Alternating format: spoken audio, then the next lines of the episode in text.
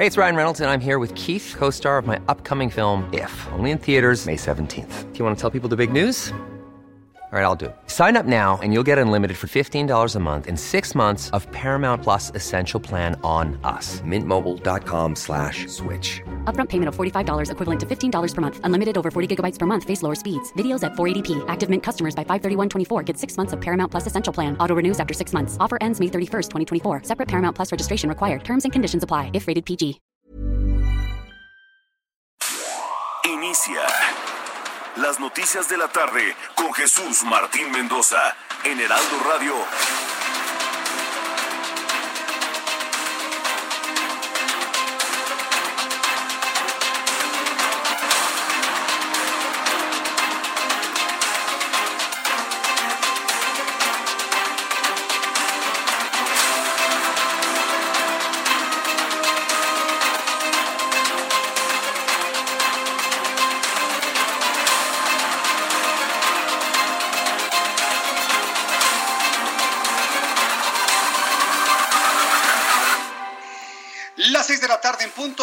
Centro de la República Mexicana. Bienvenidos. Me da un enorme gusto saludarle a través de los micrófonos del Heraldo Radio en toda la República Mexicana.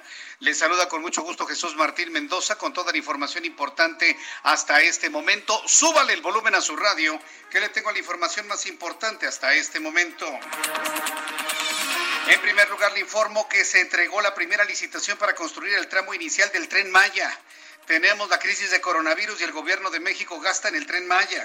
El consorcio liderado por Mota Enguil México fue el ganador con un proyecto de 13.3 millones de pesos. El tren Maya va el tren Maya va y es la forma como nos lo han dicho y bueno, pues estaremos muy atentos de todo lo que se informe sobre esto. También informo que entre un 50 y un 80% de las personas que sufrirán un cuadro grave de COVID-19 perderán la vida. Escuche usted lo que ha dicho Hugo López Gatel. Entre el 50 y el 80% de las personas que sufren un cuadro grave, grave, grave evidentemente, de COVID-19 perderán la vida. Así lo estimó Hugo López Gatel, subsecretario de Prevención y Promoción a la Salud, por en entrevista para la agencia EFE de Noticias. En este momento la, la, se ha comportado de una manera semejante. Hemos asumido que permanecería con la misma intensidad y que hasta el 50, entre 50 y el 80 personas ciento de las personas graves podrían fallecer. Si tomamos como referencia el 10.000 que le dije antes, estaríamos hablando de que 6.000 personas o hasta 7.000 u 8.000 personas podrían perder la vida. Esto fue lo que él eso se lo dice a la agencia F de Noticias y no lo dice a los medios de comunicación. ¿Por qué Hugo López Gatel tiene que dar esta información a los medios extranjeros y no a los medios nacionales? ¿Por qué? Para taparlo al mal. Porque yo espero que alguno de los reporteros hoy en la vespertina tenga el valor, tenga la valentía de preguntarle eso directamente a Hugo López Gatel. Oiga, ¿por qué le dice eso a las agencias del mundo? ¿A tapar el ojo al macho? para que diga la Organización Mundial de la Salud que las cosas se hacen bien en México. Por el amor de Dios, es increíble lo que ha trascendido de las declaraciones de Hugo López Gatel, que por momentos arriba, por momentos está abajo, pero pues cosas como estas merman su credibilidad definitivamente. Entonces, bueno, pues vamos a estar pendientes de lo que aclara el punto de las 7, pero ha hecho declaraciones verdaderamente dramáticas a la agencia F de Noticias. También científicos mexicanos lograron descifrar el genoma de dos variantes genéticas de coronavirus que provocan COVID-19 en la población mexicana. Al analizar a algunos viajeros que regresaron al país provenientes de Europa.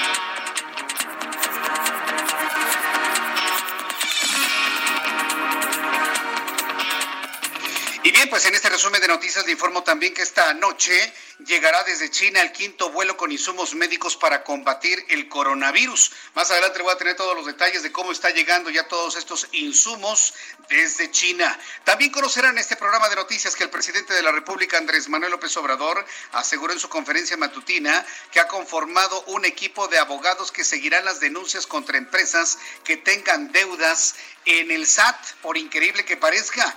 Aseguró que ha conformado un equipo de abogados que seguirán las denuncias contra las empresas que tengan deudas en el SAT. Pero qué interesante, quiere cobrarle a algunos y hoy se anuncia el SAT. Hoy anuncia el SAT que habrá prórroga para la presentación de la declaración anual de impuestos del ejercicio 2019 para las personas físicas que podrá presentar hasta el próximo 30 de junio. Estoy formando un equipo con abogados, eso sí, muy preparados y sobre todo incorruptibles. Y a partir de que se presente una querella, una denuncia, seguimiento. Y si un juez metió en el cajón la denuncia y ahí la dejó por más tiempo del debido, ese juez va a ser denunciado en la Suprema Corte de Justicia. Y en lo que va de este jueves, 76 conductores han sido sancionados, 11 vehículos fueron trasladados a distintos depósitos vehiculares como parte de la instalación del programa Hoy no circula extendido con motivo de la emergencia sanitaria. En el tema de Hoy no circula fueron 36 eh, eh, multas, 35 apercibimientos eh, y un vehículo hasta ahora que se ha llevado al depósito en el corte hasta las 11 horas de la mañana. También informan este resumen de noticias que China anunció este jueves la donación de 30 millones de dólares a la Organización Mundial de la Salud para la lucha contra COVID-19 y de esta manera intentar paliar la retirada de los Estados Unidos que la semana pasada decidió suspender su aporte financiero. La Comisión Nacional de Hidrocarburos aprobó este jueves la perforación de tres pozos petroleros expropiatorios a Repsol, Pemex y Pantera en aguas profundas, aguas someras y también en tierra. Y dale, y dale, en lugar del COVID, el petróleo, el tren, la refinería, es no creer en la gravedad del coronavirus. También informaré que un estudio realizado por el Instituto Italiano de Enfermedades Infecciosas reveló que el virus SARS-CoV-2, responsable de la pandemia de COVID-19, también está activo en las lágrimas de los pacientes positivos y por tanto puede ser otra fuente de contagio. Bien, en este momento ya el reloj marca en este momento las 6 de la tarde con 7 minutos hora del centro de la República Mexicana. Vamos con mi compañera Mayeli Mariscal, quien nos tiene toda la información que se ha generado en Jalisco, allá internos de coronavirus, 60 personas detenidas en la vía pública por agredir a policías. Adelante Mayeli, te escuchamos con estas notas. Hola, ¿qué tal? Muy buenas tardes. Así es, ya son ocho los casos positivos a coronavirus que se tienen al interior del Centro de Readaptación Social de Puente Grande en Jalisco. Estos pacientes se reportan estables, ya son atendidos en una zona de dormitorio separada de áreas comunes, en donde también, por supuesto, el acceso está controlado solamente a personal eh, de salud que está dando seguimiento a su atención. Además, comentar que desde el pasado 5 de marzo se aplicó un protocolo penitenciario de prevención y detección temprana de coronavirus y desde el 22 de marzo se suspendieron también las visitas a familiares de las personas privadas de la libertad. Sin embargo, eh, se ha anunciado también que hay una línea telefónica en donde los familiares pueden recibir información del estado de salud y estatus de sus internos. Además de que, bueno, como bien lo comentabas, justamente eh, San Pedro Tlaquepaque el día de ayer notificó que ya iban eh, desde el lunes hasta el día de ayer 60 personas detenidas precisamente por no acatar este aislamiento obligatorio o por ponerse sobre todo agresivos con los policías al momento de que se les indica tanto portar el cubrebocas como cumplir con este eh, pues con este mandato. Además de que también comentarte eh, respecto a Puente Grande se aclara eh, sobre una supuesta información de una albercada que se realizaría en el reclusorio femenil, que no fue tal. Eh, estas imágenes que se publican por medio de un periódico de, de orden nacional eh, corresponden a que el pasado 30 de marzo se realizó una competencia deportiva, así es que, pues bueno, nada más aclarar este punto. Y hasta estos momentos, sobre una fiesta de cumpleaños de un empresario que se encuentra recluido también al interior de Puente Grande, en este caso, pues ya la autoridad eh, realizó la investigación y ya se eh, pues destituyó tanto al jefe de custodios eh, como al director de custodios también de ahí de Puente Grande del área de masculinos. Así es que, pues bueno, esa es la información desde Jalisco. Correcto, muchas gracias por la información, Mayeli. Hasta luego, buenas tardes. Hasta luego, que te vaya muy bien. Karina García está en Oaxaca. Ya decretan en Oaxaca arresto de 36 horas a quien viole el confinamiento. Adelante, Karina, te escuchamos. Muy buenas tardes. ¿Qué tal Jesús Martín? Buenas tardes. Efectivamente, el gobernador Alejandro Murat Hinojosa estableció un arresto de 36 horas, amonestación con apercibimiento a quien no respete las medidas sanitarias establecidas que incluyen el uso obligatorio de cubrebocas y el aislamiento con el objetivo de evitar la propagación del COVID-19 en su fase, en su tercera fase. El decreto por el que se amplían las medidas para proteger y garantizar la salud y la vida en Oaxaca fueron publicadas la noche de ayer en el periódico oficial El Estado. En el documento se establecieron seis medidas que deberán acatar las y los ciudadanos, quienes aún se niegan a respetar los protocolos establecidos por las autoridades.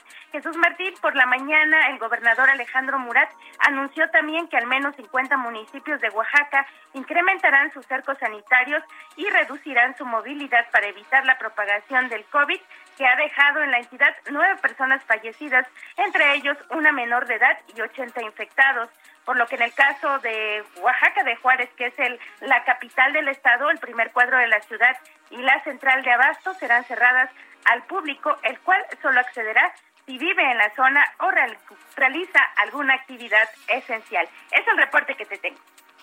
Muchas gracias por la información, Karina García. Gracias, buenas tardes. Hasta luego, muy buenas tardes. Con Leticia Ríos, nuestra corresponsal en el Estado de México, adapta auditorio como instalaciones eh, médicas para atender pacientes con COVID-19. Algo similar de lo que sucedió ahora acá en el centro Banamex se está haciendo en el Estado de México. Adelante, Leticia.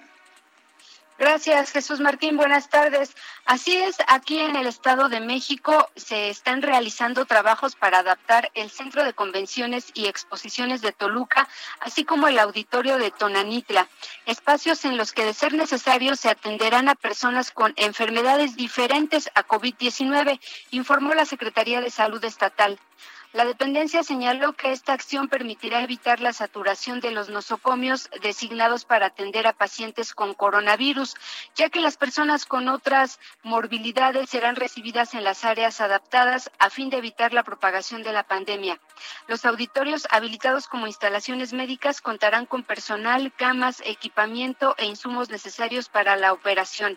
La Secretaría de Salud precisó que el Centro de Convenciones y Exposiciones de Toluca, ubicado en la capital mexicana, dispondrá de 200 camas y 24 cubículos de enfermería.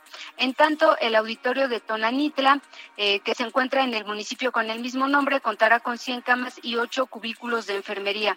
Jesús Martín, te comento que actualmente en el Edomex hay más eh, de mil 150 casos positivos, de los cuales 82 han fallecido y 293 eh, personas se encuentran hospitalizadas por COVID-19. Hasta aquí mi reporte. Muchas gracias por la información, eh, Leticia Ríos. Que tengas muy buenas tardes. Gracias, igualmente. Son nuestros compañeros reporteros en la República Mexicana y saludo con muchísimo gusto a nuestros compañeros reporteros urbanos, periodistas especializados en información de ciudad. Alan Rodríguez, ¿en qué zona de la ciudad te encuentras? Adelante, Alan.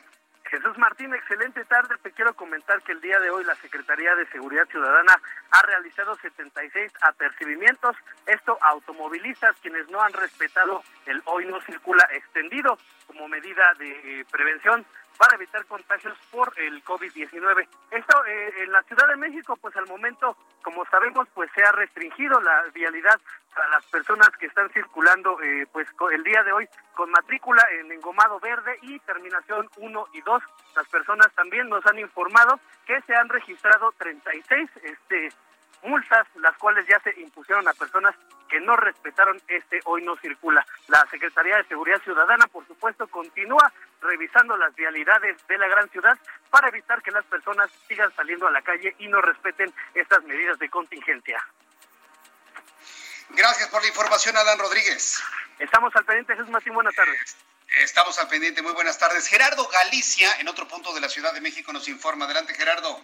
Zona sur de la capital, Jesús Martín, excelente tarde y tenemos un avance realmente rápido sobre el eje central para nuestros amigos que dejan atrás la zona de Churubusco y se dirigen al centro histórico de la Ciudad de México. Los rezagos en semáforos son mínimos, únicamente no hay que abusar del acelerador. Por algunos momentos el eje central es una verdadera autopista. Similares condiciones se van a topar sobre la calzada de Tlalpan. Todavía es una buena alternativa para poderse mover hacia la zona de División del Norte, hacia la zona del periférico o bien en sentido opuesto hacia el viaducto. Pero sobre arterias son más constantes eh, las unidades de la Policía Capitalina que realizan el operativo Carusel para evitar accidentes como el ocurrido cerca del mediodía, donde lamentablemente un motociclista pierde la vida luego de derrapar sobre Tlalpa, muy cerca de División del Norte. Por lo pronto, Jesús Martín en reporte, seguimos muy, muy pendientes.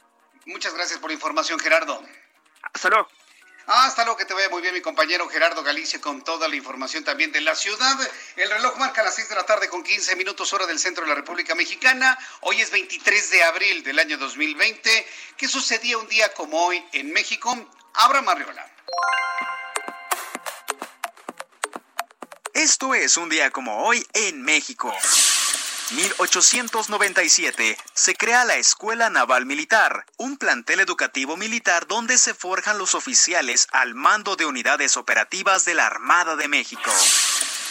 1920 se promulga el Plan de Agua Prieta, con el que inició un movimiento armado contra el gobierno del presidente Venustiano Carranza. 1951, en nuestro hermoso país, inició el primer Congreso de Academias de la Lengua Española, el cual concluiría con la creación de la Asociación de Academias de la Lengua Española. Y 2009, en nuestro país, aparece un brote de un nuevo tipo de gripe que posteriormente aparecerá en diferentes países del mundo. Para quien lo haya olvidado, en aquel tiempo nosotros éramos el Wuhan, el China de esta época. Nos referimos al descubrimiento del virus H1N109 pandémico. Esto fue un día como hoy en México. Muchas gracias, Abraham Arreola. Muchas gracias, Abraham Arreola, por las efemérides del día de hoy. Y bueno, pues vamos a revisar las condiciones meteorológicas para las próximas horas rápidamente para que usted esté que tiene que hacer de viaje que me han enviado algunos mensajes, algunas personas que me han estado enviando algunos mensajes sobre algunas condiciones del audio. Bueno, lo estamos corrigiendo para nuestros amigos de YouTube, por supuesto, pero ya estamos aquí listos para informarle todo lo que sucede en el ámbito del clima. El Servicio Meteorológico Nacional nos informa en estos momentos sobre las condiciones que habrán de prevalecer en las próximas horas. Estamos observando al Frente Frío número 56 con una línea seca y un canal de baja presión y sistema de alta presión. Habrá viento de componente sur con rachas de 60 a 70 kilómetros por hora con en lo que está informando el Servicio Meteorológico Nacional. En su informe más reciente, insiste el Servicio Meteorológico Nacional en que va a haber lluvia en el centro del país, pero ya entrada la noche, ¿eh? hacia las ocho y media, hacia las nueve de la noche vamos a tener lluvias puntuales fuertes acompañadas de descargas eléctricas, granizadas, rachas fuertes de viento durante las tormentas en Puebla, en Tlaxcala, Estado de México, Veracruz, Oaxaca, Chiapas. Este fenómeno se va a extender también hacia lo que es el centro de la Ciudad de México que en cuenta. Para mañana el nuevo Frente Frío número 57 se aproximará a la frontera noreste y noreste del país, originando vientos fuertes de hasta 60 kilómetros por hora. Bien, pues ya tomando en cuenta estos elementos y pues, este es el pronóstico del tiempo para eh, las personas que me están escuchando en otros puntos de la República Mexicana. Muchas gracias por eh, enviarnos esta información de la el clima. Usted nos escucha en Acapulco, Guerrero, para el día de mañana. Temperatura máxima 32, mínima 24 grados allá en Acapulco. Saludos amigos que nos escuchan en el 92.1 FM. Para Guadalajara, Jalisco. La temperatura máxima en Guadalajara será de 29, la mínima de 17. En Tampico, Tamaulipas hará frío, ¿eh? La máxima 19, la mínima estará en 9 grados Celsius. En Tijuana, Baja California, me da un enorme gusto saludar a nuestros amigos allá en Tijuana. La temperatura máxima estará en 17, la mínima en 7. Villahermosa, Tabasco, sigue siendo un verdadero horno. Mínima 26, la máxima 43 grados Celsius. Aquí en la Ciudad de México la temperatura en este momento es de 27 grados, la mínima la esperamos para el día de mañana en 14 grados y la máxima alcanzará 30 grados Celsius.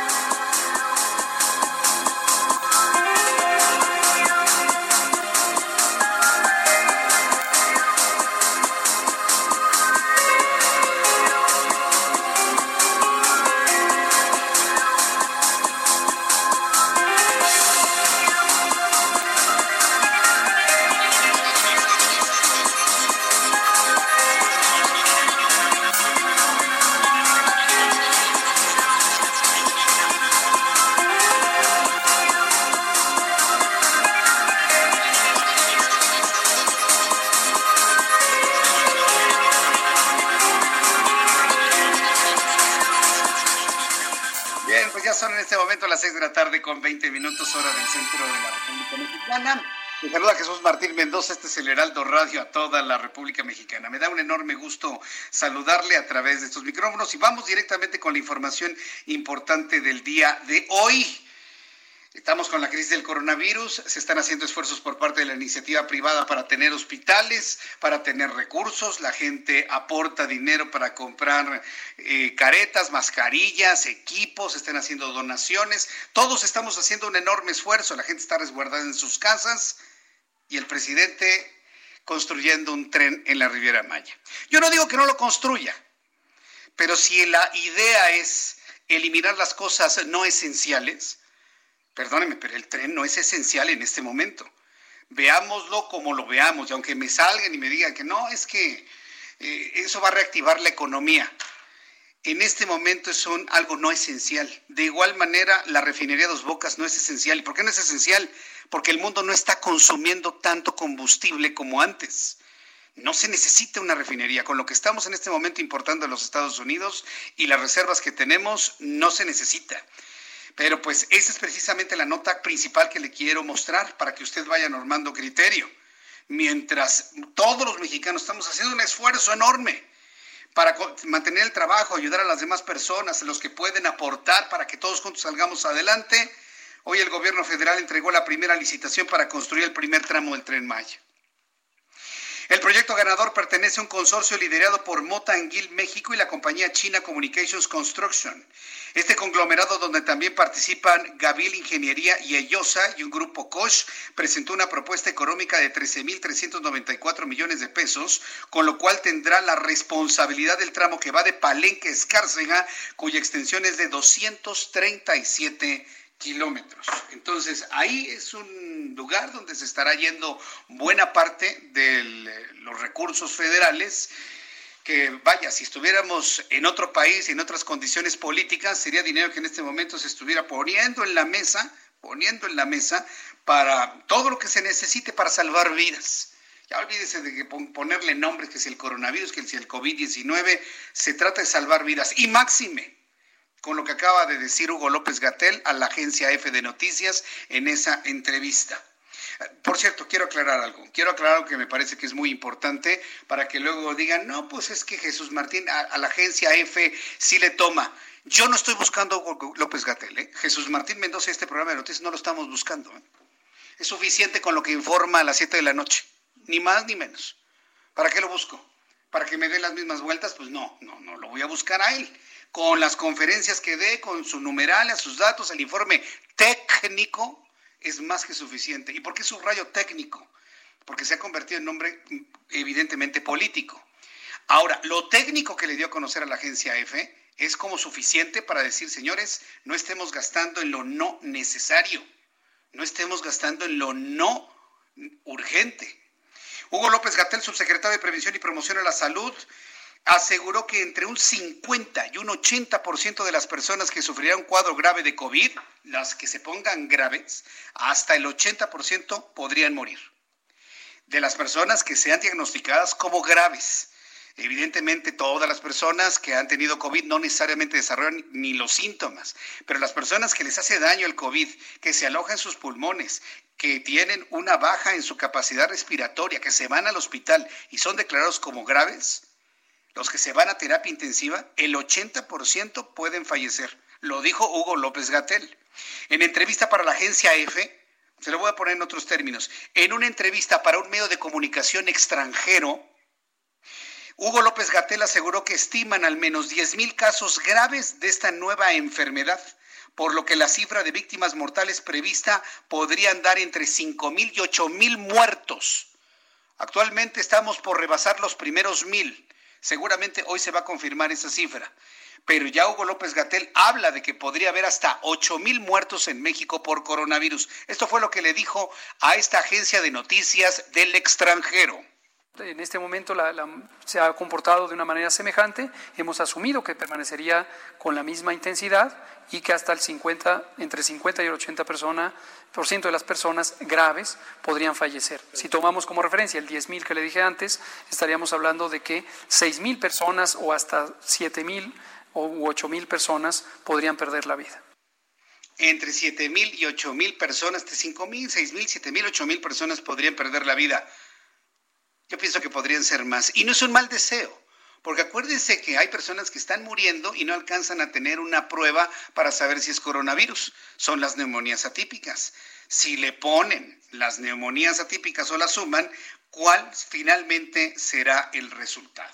Bueno, de las noticias buenas que ocurren, que también es importante saberlo, un grupo de científicos mexicanos logró descifrar el genoma de variantes genéticas del SARS-CoV-2 causante del COVID-19 en la población mexicana hay que señalar algo que me parece que es muy importante. Este tipo de virus muta. En el momento en el que se combina con el genoma de diversos seres humanos y en diversas regiones del mundo, estamos hablando de un virus diferente. Si en este momento comparásemos el virus SARS-CoV-2 que hay en México, que hay en Estados Unidos o en Argentina, no es el mismo.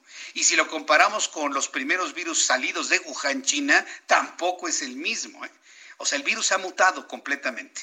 Entre los hallazgos está que la mayor parte de las instrucciones del virus a México provinieron de Europa.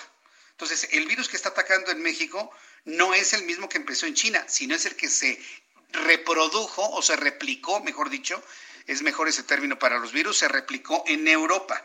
Que el coronavirus presente en los pacientes mexicanos tiene una similitud en 99.97% y que las transmisiones comunitarias comenzaron probablemente en la segunda semana de marzo, de acuerdo con un comunicado que dio a conocer la Universidad Nacional Autónoma de México. Los científicos señalaron que es necesario seguir vigilando la evolución del genoma del virus para detectar mutaciones que pudiesen asociarse a cambios en su comportamiento biológico y para identificar variantes que puedan circular de manera predominante en México al adaptarse a ciertas características ambientales, así como a determinantes genéticos y epidemiológicos de la población mexicana. Podría sonar hasta cierto punto lógico, pero por lo pronto ya hay una base científica para poder informar y asegurar esto. Voy a los anuncios. Después de los mensajes le voy a informar la cantidad de médicos, de personal médico que se ha contagiado, que ha sido transmitido con el coronavirus y la cantidad de ellos que están muriendo sí es doloroso que mueran personas, pero más doloroso aún que estén muriendo los médicos que están atendiendo a las personas y que les están dando una oportunidad de vida. Después de los anuncios regreso con esta información y le invito para que me escriba en mi cuenta de Twitter, arroba Jesús.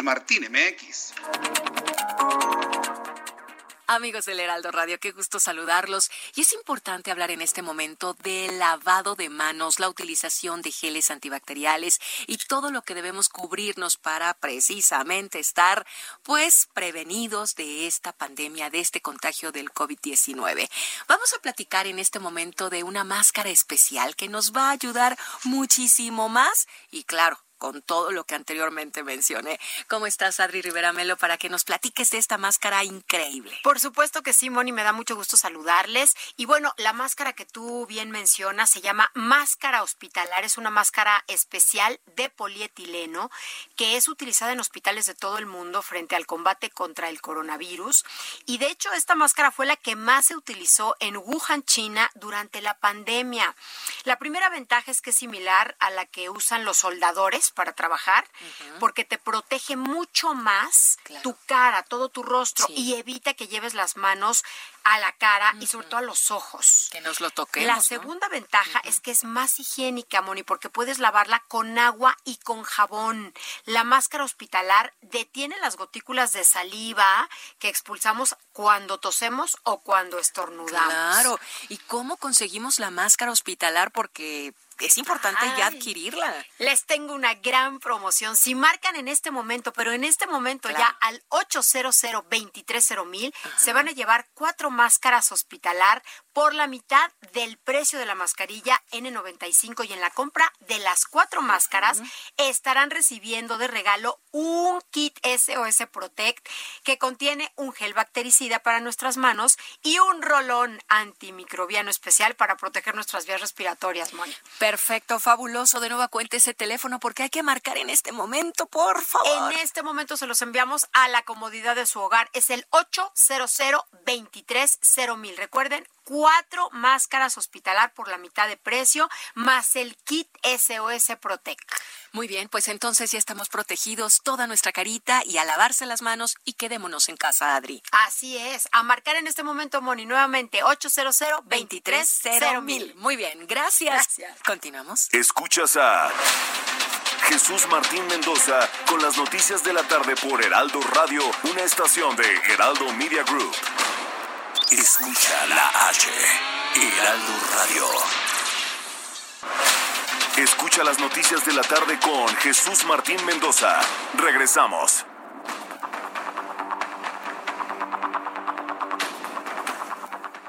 Ya son las 6 de la tarde con 34 minutos hora del centro de la República Mexicana.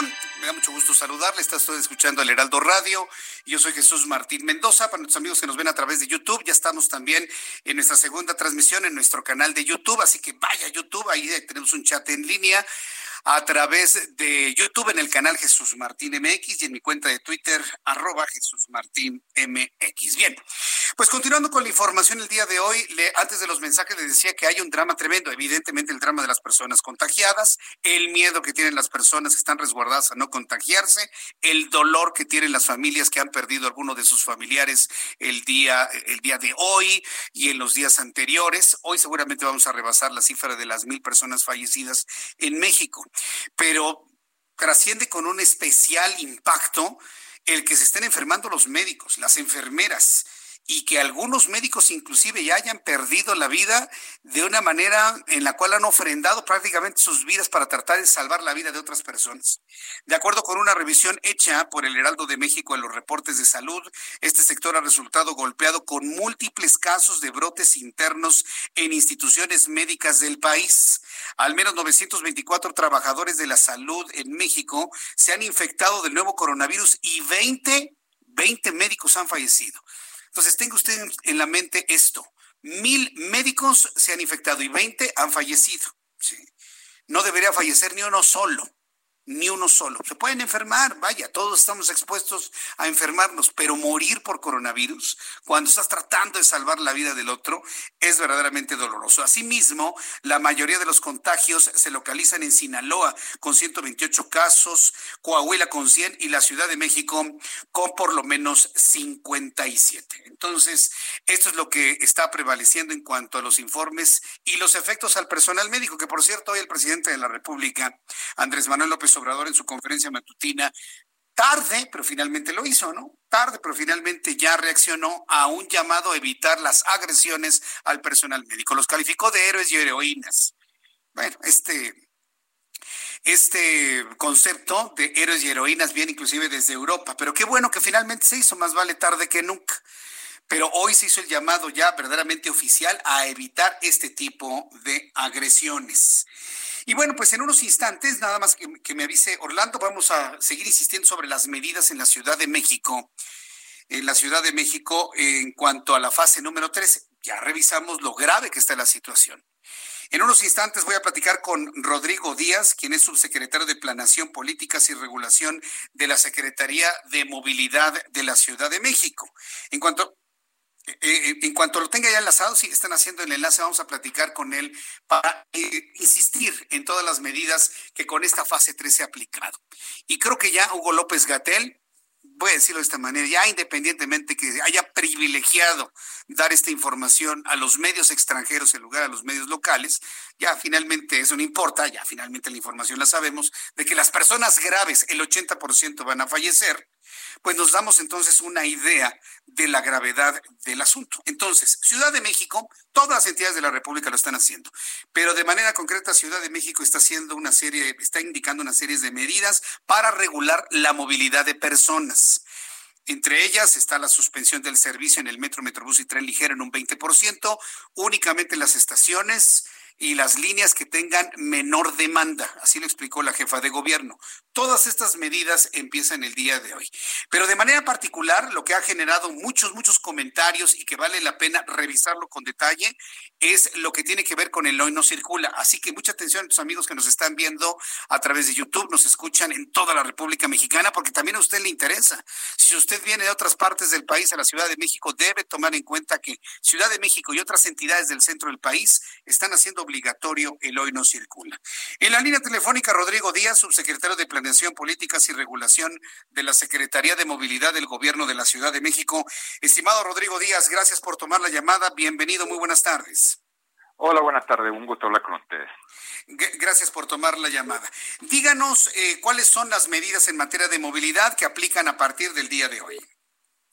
Eh, tal como explicó la jefa de gobierno el día martes, acá se hizo un conjunto de medidas que oh, apuntan a dos eh, objetivos fundamentales. Uno, inducir la reducción de viajes, eliminando aquellos viajes que son innecesarios o prescindibles o que pueden ser reprogramados. Y por otro lado es aumentar la eficiencia del sistema de transporte masivo de la ciudad, lo que, aumentando sus frecuencias, con lo cual podemos desahogar rápidamente andenes y estaciones. Para eso se tomaron cinco medidas, las dos principales, son, uno, por el lado del transporte colectivo, el cierre del 20% de las estaciones, aquellas que tienen la menor demanda, como usted señalaba, lo que nos permitirá acelerar eh, la, velocidad operacional de trenes y buses y con ello tener menores frecuencias y así poder vaciar más rápidamente los andenes y estaciones.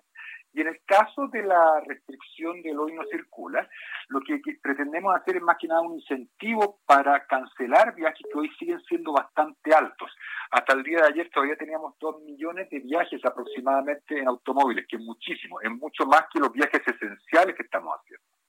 Entonces, por eso está, se estableció esta medida que rige para todos los automóviles sin importar el holograma. Eh, las excepciones que se han hecho eh, se han explicado ya profundamente el día de hoy, tanto por jefa de gobierno como por Secretaría de Movilidad. A ver, em, entonces debemos entender, porque ha sido una pregunta constante del público que nos escucha, la medida de restringir la movilidad en vehículos, inclusive nuevos, inclusive eléctricos, híbridos, para que descansen y no, no circulen el día que les corresponde con base en terminación de placa y el color del engomado, tiene que ver más bien con la movilidad y no tanto con el asunto de la contaminación. No, es una, es una medida por emergencia de COVID, no está relacionado con, con, con el aire no está relacionado directamente en este momento para la, contaminación del aire. Me han preguntado qué va a pasar el sábado y qué va a pasar el domingo. El sábado y domingo no rige el, el hoy no circula. Porque, bueno, había descansos de nones y pares. ¿Qué es lo que va a pasar el sábado? pero la, la medida extraordinaria anunciada por la jefa de gobierno ya no corre. Entonces, esto es nada más de lunes a viernes. Exactamente. Le pregunto, ¿el sábado y el domingo pueden circular todos los vehículos? Todos vehículos habilitados que, que, que, que, de acuerdo a, lo que no circula tradicional. Lo que, lo que se anunció el martes es una eh, restricción excepcional por caso de COVID. Sí, porque estas son dudas que han ido surgiendo. la, no circulación de los vehículos de lunes a viernes nos ha quedado claro en función del color, en función de la terminación de placas. Vaya, como si no hubiera las exenciones de los engomados cero y doble cero. Sabemos las exenciones para esta medida para los vehículos, taxis, eh, eh, vehículos de transporte. ¿Tiene usted la lista de los vehículos que pueden circular durante todos los días? Es un poco larga, pero se la cuento resumida. En primer lugar, pueden circular todos aquellos vehículos de transporte público, ya sea local o foráneo, incluyendo taxis regulares. Y cuando me hablo de taxis regulares, son los taxis rosa con blanco. No eh, quedan eh, eh, sujetos a la restricción aquellos servicios de plataforma, eso que también es muy claro. Quedan exentos de, de la restricción los vehículos de carga, debidamente placados, tanto locales como foráneos. Quedan excepto también vehículos de servicios urbanos, como recolección de basura, camiones de bomberos, eh, de, servicios de telecomunicaciones, en, fin. También quedan exentos, exentos vehículos de servicios fúnebres, quedan exentos vehículos que eh, transporten a personas con discapacidad debidamente identificados y que han excepto también eh, aquellos vehículos que transportan al personal de salud, siempre y cuando tengan un tarjetón que se, que se les otorga en los distintos centros hospitalarios. Ah, bueno, yo, sé que también sería ya materia de otra entrevista saber cuáles son las medidas de seguridad de esos tarjetones, porque ya me mostraron en las redes sociales, nuestro público, falsificaciones de esos tarjetones. Nada más eso nos faltaba. Imagínense, don Rodrigo Díaz, que la gente esté falsificando eh. tarjetones para poder circular. Es terrible eso. Mire, eh, en México todas las cosas tienen una versión tepito pero apelamos a la, a, la honestidad de, las personas, a la honestidad de la gente, entender que acá necesitamos la comprensión de la ciudadanía. No podemos tener millones de policías vigilando exactamente que todos los tarjetos sean legales. Acá también tenemos que apelar a la honestidad de la gente y sobre todo, más que la honestidad, a la colaboración. La, la, ciudad está colaborando en este momento, no solamente con su personal de salud, también con su personal de servicios. Tenemos el personal de transporte público operando a total capacidad para dar la mayor frecuencia que se pueda dar en horas pico y así que la gente vaya de manera espaciada. Pero tenemos que reducir el número de viajes innecesarios. Todavía tenemos dos millones de viajes que se hacen en vehículos en la ciudad y eso es demasiado, es mucho más que los viajes esenciales tenemos que reducir eso y para eso cada uno también tiene que tomar esa decisión de decir, a ver, este viaje lo puedo suprimir, este servicio lo, eh, de compras lo puedo pedir a domicilio en vez de salir yo a la calle. Es el tipo de cosas que tenemos que hacer. Mire, qué bueno que me menciona esto, porque mire, desde ayer varias personas me habían comentado lo siguiente, se lo voy a plantear eh, eh, para que usted nos platique los, los criterios para, para esta toma de decisiones, que bueno, finalmente ya está tomada. Pero hay personas que no nada más usan el auto para ir a comprar las tortillas o ir al supermercado. La gran mayoría de las personas que tienen auto y que han invertido en un auto de alta tecnología para no contaminar, lo usan para ir al trabajo.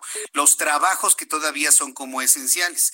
Y hay varias personas que me han dicho que ahora los obligan a ir al transporte público, donde es más probable que se contagien que ir en la seguridad del vehículo particular. ¿Tomaron en cuenta esta posibilidad en el momento de la toma de decisiones y los criterios para aplicarlo? Eh, sí, a ver, eh, entendamos una cosa, lo que estamos haciendo no es una medida nueva, excepcional que la ciudad no conociera.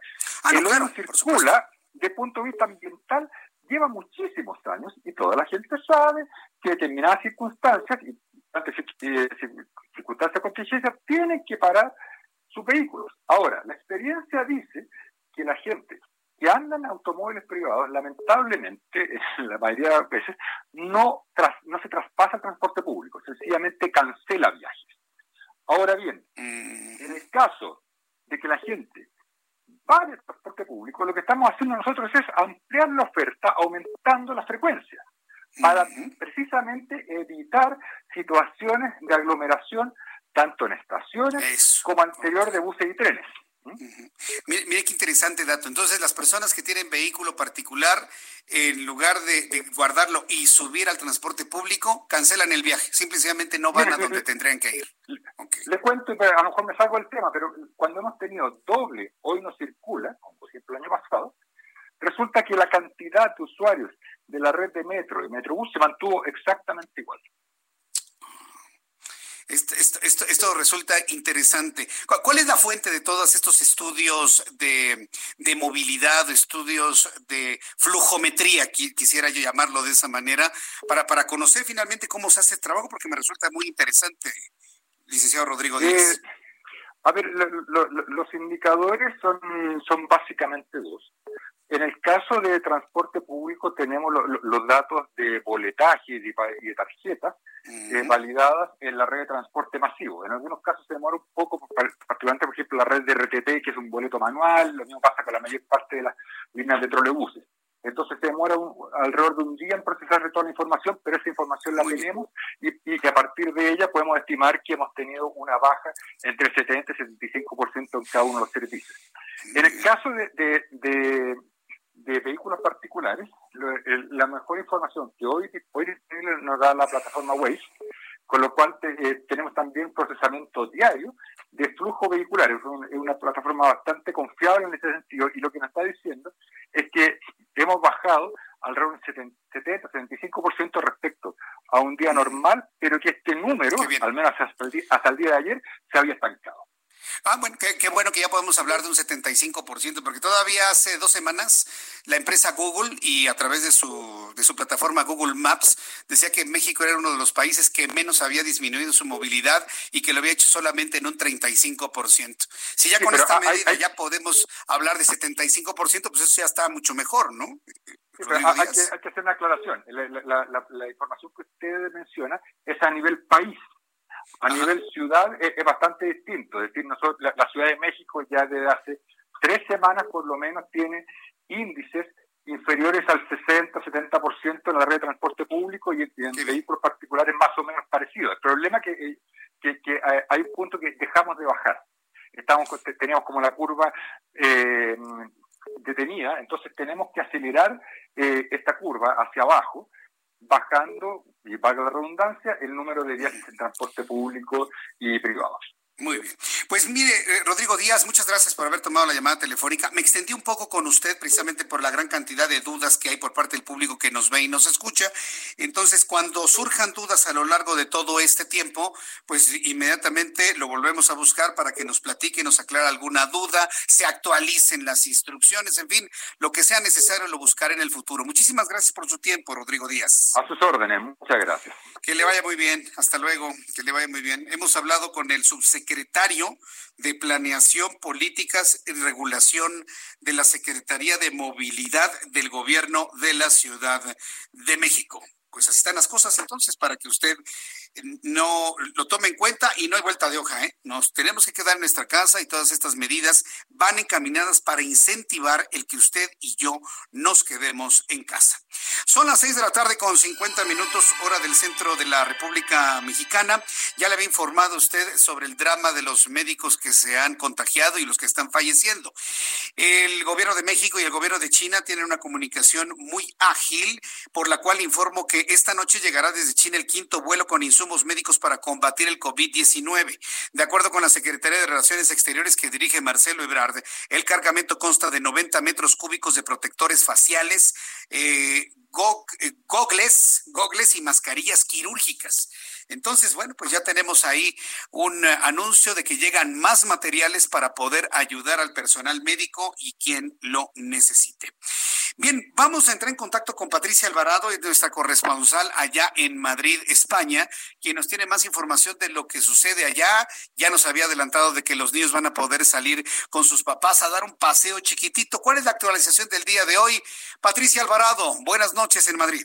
Muy buenas tardes, Jesús. El coronavirus comenzó a circular a mediados del pasado mes de febrero en España y entró por múltiples vías. No hubo un paciente cero que viniera de fuera y trajera el COVID-19. En un principio se había pensado que fue un alemán que había estado en China y vino a pasar vacaciones. Según un estudio científico del Instituto Carlos III de Madrid, el coronavirus fue portado por muchas personas, no solo extranjeros, también españoles que viajaron fuera y trajeron el virus a España. La investigación ha reproducido los primeros 28 genomas de coronavirus capaz de hacerse a sí mismo 100.000 copias en 24 horas en la garganta. El COVID estuvo circulando semanas antes y cuando estalló era una auténtica bomba. Jesús, debido al confinamiento, no se entregó hoy el Premio Cervantes de Literatura en la ciudad natal de Miguel de Cervantes, Alcalá de Henares, a 35 kilómetros de Madrid. Este año debió haberlo recogido el escritor Joan Margarit. Tampoco se celebró el Día del Libro con los puestos en Barcelona y Madrid, donde la gente regala un libro y una rosa. Lo que no se suspendió, aunque ha sido previamente grabado, es la lectura ininterrumpida del Quijote de Miguel de Cervantes. Por primera vez participó participaron las hijas de los reyes de España, la princesa Leonor, de 14 años, y su hermana, la infanta Sofía, de 12 años. Todo un debut de la literatura clásica. Frisaba la edad de nuestro hidalgo con los 50 años. Era de complexión recia, seco de carnes. Desde Madrid te mando un abrazo, Jesús. Yo también a ti, Patricia Alvarado, muchísimas gracias y mañana estaremos muy pendientes de todo lo que se informe allá. Y bueno, pues las actividades siguen, la vida sigue, aunque sea de manera virtual. Juntas, comunicaciones, eventos, conciertos. Hace ratito Ian me decía que estaba en un concierto de Fortnite y evidentemente pues todo, todo virtual, ¿no? Y hay decenas de miles de personas conectadas al famoso concierto de Fortnite. Pero bueno, este, ¿por qué le menciono esto? Porque es una forma, evidentemente, en la cual hemos cambiado nuestra vida gracias a Internet, gracias a la tecnología. Bueno, pues también gracias a la tecnología, y esto le va a resultar muy interesante, eh, el próximo 28 de abril, el martes 28 de abril a la una de la tarde, se va a realizar el primer encuentro virtual de jóvenes mexicanos pero va a ser de manera virtual. Y para hablar sobre ello, tengo en la línea telefónica a Héctor Sulaimán Saldívar, presidente del Consejo Asesor de Escolas, la Fundación del Papa Francisco. Me da mucho gusto saludarlo, Héctor Sulaimán. Bienvenido, gusto en saludarlo. Gracias, Mati. ¿Cómo está todo? Buenas tardes. Gracias por recibirme. Y un saludo pues a todo su auditorio. Muy interesante lo que está haciendo la Fundación Pontificia Escolas Ocurrentes para este encuentro de juventud de manera virtual. A ver, explíquenos eh, primero cuáles son los objetivos de este encuentro, de este encuentro el próximo martes y tecnológicamente cómo se va a realizar. Ah, claro, muchas gracias. Sí, eh, eh, el, Papa Francisco, como ustedes vieron, un ejemplo que podemos poner es cuando él fue a dar la misa en la Plaza de San Pedro ya con esta terrible pandemia encima, que la dio, lo dio solo. Dio, eh, parecía una cosa terrible, todo el mundo dijo, bueno, ¿cómo es posible que el Papa haya dado una, una, una misa con la plaza vacía? Y nuestra respuesta fue absoluta y, y, este, y yo creo que muy, muy clara en el sentido que no estaba solo, había siete mil millones de personas a través del Internet y de los medios de comunicación con él. Basado en eso, el Papa Francisco eh, hizo una iniciativa, la cual hemos estado siguiendo, e hicimos un, el primer el primer, eh, digamos, encuentro de la juventud del mundo a través de Internet. Entonces nos juntamos con el objetivo de que ellos están en su casa, aislados, porque una de las cosas que es muy importante es que la Fundación Escuelas del Papa lo que, lo que tenemos como objetivo principal es, es la cultura del encuentro a través de la educación, el arte y obviamente el deporte, pero y hemos estado haciendo también eh, activaciones para que para un espacio muy pequeño activarse deportivamente. Pero el tema es que los jóvenes, que son el presente de el mundo, que son los que van a agarrar un mundo nuevo después de que pase esta pandemia y que se, y que se sientan completamente solos, darles la facilidad a través de internet de que se junten, se sientan incluidos y, y se sientan parte de un grupo, porque para ellos ya el espacio no tiene, no tiene ninguna, para nosotros anteriormente sí, porque todo tenía que ser presencial. Para ellos el espacio ya es una cámara, es un teléfono, es el simple hecho de estar conectado con los demás. Entonces, estamos promoviendo ese espacio que lo utilicen ellos para, para incluirse, pero para incluirse alrededor del mundo y es lo que estamos haciendo ahora y vamos a hacer en la República Mexicana para conectar a los jóvenes de todos los estados al mismo tiempo. Bien, pues, la verdad es que es algo muy interesante porque finalmente el coronavirus y esta crisis mundial ha venido a plantear nuevas formas de hacer las cosas, ha cambiado nuestra vida. El mundo era uno antes del coronavirus y va a ser uno diferente después del coronavirus. Y quienes hemos estado muy atentos de la sensibilidad y la sensibilización que busca el Papa en todo el mundo, lo, vimos en su bendición Urbi Orbe, en los mensajes que ha dado, pues yo creo que esto va a ser algo muy rico para los jóvenes mexicanos en el primer encuentro virtual de jóvenes mexicanos. ¿Cómo va a ser tecnológicamente? ¿Nos vamos a poder conectar a través de un teléfono celular, de una iPad, de una laptop? ¿Habrá lugares donde públicamente se ve el, evento? ¿Cómo va a ser? Platíquenme, por favor. Bueno, sí, pero falta lo, que, lo que los jóvenes han estado usando es la plataforma esta de Zoom, que se Zoom. Es, el Zoom, videoconferencia virtual.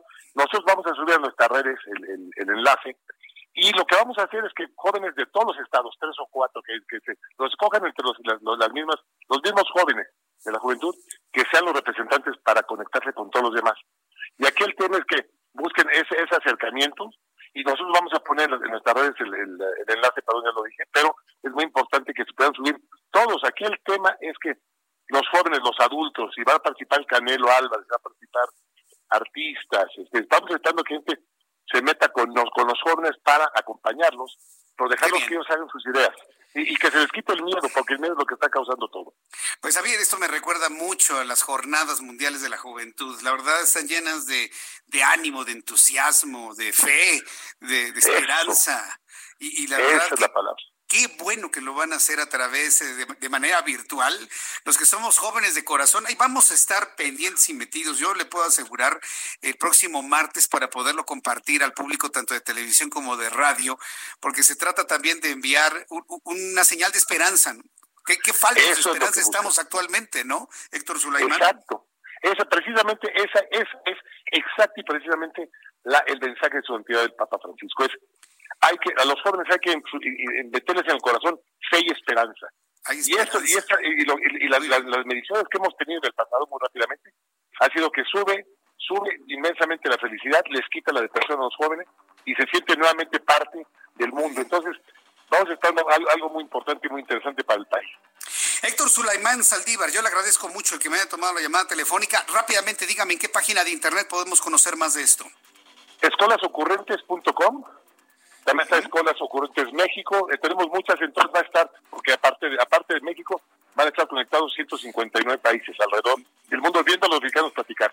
Perfecto. Bueno, pues la próxima semana nos volvemos a comunicar, Héctor Sulaimán, si me lo permite. Y muchísimas gracias por este tiempo, por este anuncio, este aviso de esperanza. Gracias, Héctor. Al contacto, será un honor y muchas gracias. Hasta pronto, que le vaya muy bien. Abrazote. Es Héctor Sulaimán, presidente del Consejo Asesor de Escolas Ocurrentes. Hay que googlearlo así, se escribe Cholas así hay que googlearlos, cholas ocurrentes, lo lleva directamente a la página donde se va a conocer toda la forma de conectarse a través de Zoom y estar presentes en este gran acontecimiento del próximo martes. Voy a los anuncios, regreso con un resumen de noticias pendientes de la actualización de los números de coronavirus por parte de la Secretaría de Salud, todo esto y mucho más aquí en el Heraldo Noticias. Continuamos. Escuchas a Jesús Martín Mendoza con las noticias de la tarde por Heraldo Radio, una estación de Heraldo Media Group. Heraldo Radio, la HCL se comparte, se ve y ahora también se escucha. Escucha las noticias de la tarde con Jesús Martín Mendoza. Regresamos.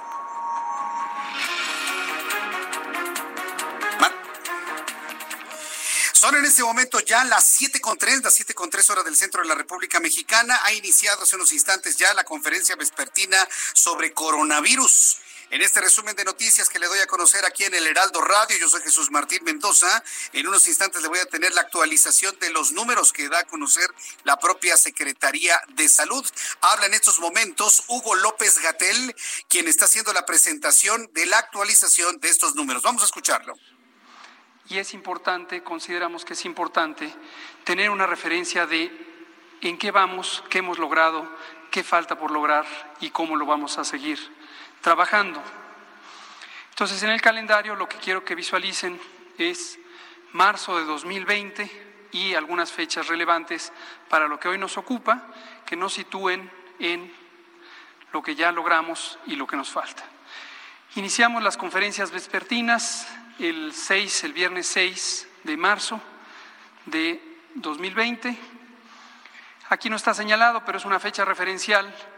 El viernes 13 de marzo hicimos un comentario especial en la conferencia sobre el, cambio en el patrón de eh, ocurrencia de casos con un incremento acelerado que anunciaba ya el punto de inflexión de la curva epidémica, es decir, el momento en el que se cambia de una propagación lenta hacia una propagación más rápida. Al día siguiente, 14 de marzo, eh, participamos eh, en la sesión del Consejo Nacional Educativo, presidida por el secretario Esteban Moctezuma Barragán, y se decidieron medidas especiales desde la estrategia de salud que aplican específicamente para el sistema educativo nacional. Y ahí se decidió, por parte de la Autoridad Educativa Nacional, que era factible tener una suspensión temporal del calendario escolar y esto de manera inmediata nos permitiría tener una reducción de 40 millones de personas, un poco más de 40 millones de personas que saldrían del espacio público para contribuir al distanciamiento social, a la sana distancia. Por cierto que hoy que digo un poco más de 40, eh, hago una aclaración porque en otras ocasiones de manera imprecisa me he referido a 15 millones. Estamos escuchando en estos momentos a Hugo López Gatel, quien bueno, pues está dando detalles de toda esta información que se genera todos los días. Hace unos instantes dio a conocer, aquí estamos viendo para las personas que ven a través de YouTube, a Hugo López Gatel, quien se encuentra encabezando la explicación técnica a esta hora. Como le digo, vamos a estar muy pendientes de lo que explique de sus declaraciones a la agencia de noticias F, pero los datos son los siguientes. Hasta este momento confirmados 10.544 personas con coronavirus, 37.444 han resultado negativas, sospechosos 7.706 y las defunciones están en 970. Yo les decía que íbamos a rebasar los mil si tomábamos en cuenta la consecución de hechos de los últimos días, pero no, no se rebasaron las mil personas, que bueno, esperemos que este sea un dato que se generalice de ahora en adelante, pero para que usted lo sepa, son 970 personas fallecidas por coronavirus. Esto es lo que ha dado a conocer en estos momentos la eh, Secretaría de Salud en voz de Hugo López Gatel. En este resumen de noticias le informo que el presidente de la República, Andrés Manuel López Obrador, publicó en el Diario Oficial de la Federación el decreto de austeridad con el que se mandata la reducción de forma voluntaria de sueldos de hasta 25% de altos funcionarios de la Administración Pública Federal Ahora le añadieron la palabra voluntario. En la edición vespertina de este jueves, el diario oficial de la Federación informó que la reducción de salarios por funcionarios será voluntaria. Que el funcionario que diga no, porque yo voy al día, ah, bueno, pues no, no, no se lo reduce ya, aunque no especifica las 10 subsecretarías que van a desaparecer. El decreto también establece que el funcionario que van desde las subdirectores hasta presidente no recibirán aguinaldo ni ninguna otra prestación de fin de año. Eso me parece completamente injusto. A mí en lo personal me parece que es muy injusto que no tengan su caja de ahorro, que no tengan un aguinaldo, un bono de productividad al final del año, sea quien sea, hasta inclusive el presidente de la República. Me parece que es completamente injusto y que violenta todas las leyes en materia laboral que hay en este país. No podemos dejar pasar un antecedente como este, porque entonces al ratito alguien le va a decir, no, pues no te voy a dar aguinaldo. No, ¿por qué? Porque el presidente no tiene, ¿eh? No, no, sé por qué tú debas tenerlo. Es un mal antecedente y yo por eso insisto en que debe reconsiderarse esto. Pero en fin, esta primera noticia del resumen, le informo que la Secretaría de Gobernación coordina diversos mecanismos con los 32 gobiernos estatales para garantizar el servicio de registro de nacimientos y de funciones durante la pandemia de COVID-19. La dependencia señaló que eh, dado el lamentable pero predecible aumento en las defunciones de coronavirus, entre las medidas extraordinarias se encuentra gestionar gratuidad de actas de defunción, disminución de requisitos para el registro de defunciones, establecer mecanismos de coordinación directa con los hospitales de reconversión COVID-19 a efecto de brindar el menor tiempo posible de servicios registrales. En este resumen también conozca que el antiviral experimental Remdesivir de la compañía biofarmacéutica Gilead Science para tratar COVID-19 fracasó en su primer intento y en su primera prueba clínica aleatoria con seres humanos. Documentos publicados accidentalmente por la Organización Mundial de la Salud revelaron que el ensayo chino mostró que el antiviral Remdesivir no mejoró la condición de los pacientes ni redujo la presencia del patógeno en el torrente sanguíneo. Qué mala noticia, porque debo decirle, aquí fue el primer lugar donde le hablamos del Remdesivir. Inclusive Ian preparó una información sobre las grandes bondades del Remdesivir que se habían detectado primero en Australia y ahora, bueno, pues los chinos dicen que no funciona el rendecibir en seres humanos. Qué mala noticia. La Cámara de Representantes de Estados Unidos aprobó este jueves un plan de ayuda por 483 mil millones de dólares para paliar los efectos del impacto económico por la pandemia de coronavirus. Quiero informarle que hace unos minutos el presidente de Estados Unidos, Donald Trump, dijo que las informaciones sobre los supuestos problemas de salud del líder norcoreano Kim Jong-un son falsas y criticó al canal de noticias CNN, blanco de frecuentes ataques del mandatario por difundir esa noticia. Escuche usted lo que dijo Donald Trump. Okay. We have a good relationship with North Korea. As good as you can have. I mean, we have a good relationship with North Korea. Uh, I have a good relationship with Kim Jong Un, and I hope he's okay. And somebody would say, "Oh, that's terrible." No, it's not terrible. I hope he's okay. And I think it was a fake report done by CNN.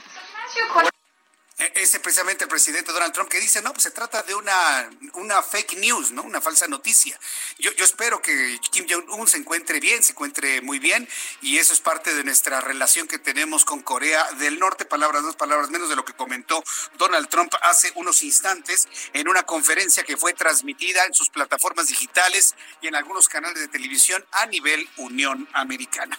Este es un resumen con lo más destacado. Le invito para que se quede con nosotros. Yo soy Jesús Martín Mendoza.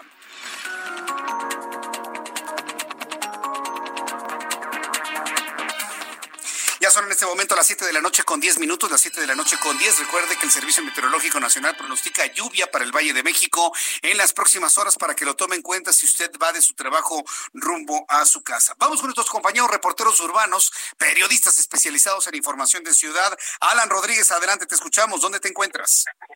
Jesús Martín, excelente tarde. Continuamos con la información vial, reportando ligeros asentamientos en Avenida Periférico entre San Antonio y Molinos para quienes se dirigen hacia la zona sur de la capital. En el sentido contrario, desde Barranca del Muerto hasta la Avenida Jalisco, la circulación se encuentra completamente despejada. Le invitamos a respetar los límites de velocidad en estos momentos que las avenidas lucen vacías debido a la implementación del no circula extendido como medida ante la fase 3 de la contingencia por COVID-19. Hoy no circulan automóviles con engomado verde, terminación 1 y 2, sin importar el holograma que tengan. Es la información que tenemos en estos momentos. Muchas gracias por la información, Alan. Estamos al pendiente, excelente tarde. Gerardo Galicia nos informa. ¿En dónde te ubicas, Gerardo? En la zona oriente de la capital, Jesús Martín, excelente tarde y tenemos reporte para nuestros amigos que van a utilizar Javier Rojo Gómez. Entre la zona de Ermitis, Zapalapa y el eje 5 y 6 sur, se está avanzando bastante, bastante bien. Fácilmente se alcanzan velocidades por arriba de los 40 kilómetros por hora. Por supuesto, no hay que abusar del acelerador, hay que manejar con mucha precaución y también tenemos fuertes rachas de viento. De hecho, ya cayó un árbol sobre un vehículo. Esto ocurre en la calle de Vicente Guerrero, muy cerca de la avenida Jalisco. Para mayor referencia, es muy cerca de Javier Rojo Gómez y el eje 6 sur. Es un vehículo que estaba estacionado, estaba vacío, no hay personas eh, lesionadas, pero ya tenemos al cuerpo del heroico cuerpo de bomberos laborando en ese punto. Y por lo pronto, el reporte. Muchas gracias por la información, Gerardo Galicia. Hasta luego. Hasta luego, que te vaya muy bien. Antes de continuar con, con lo demás, eh, eh, ¿se acuerda que le he informado y le he dicho que todos tenemos que reinventarnos ¿no? en este tiempo y ayudarnos entre todos y demás?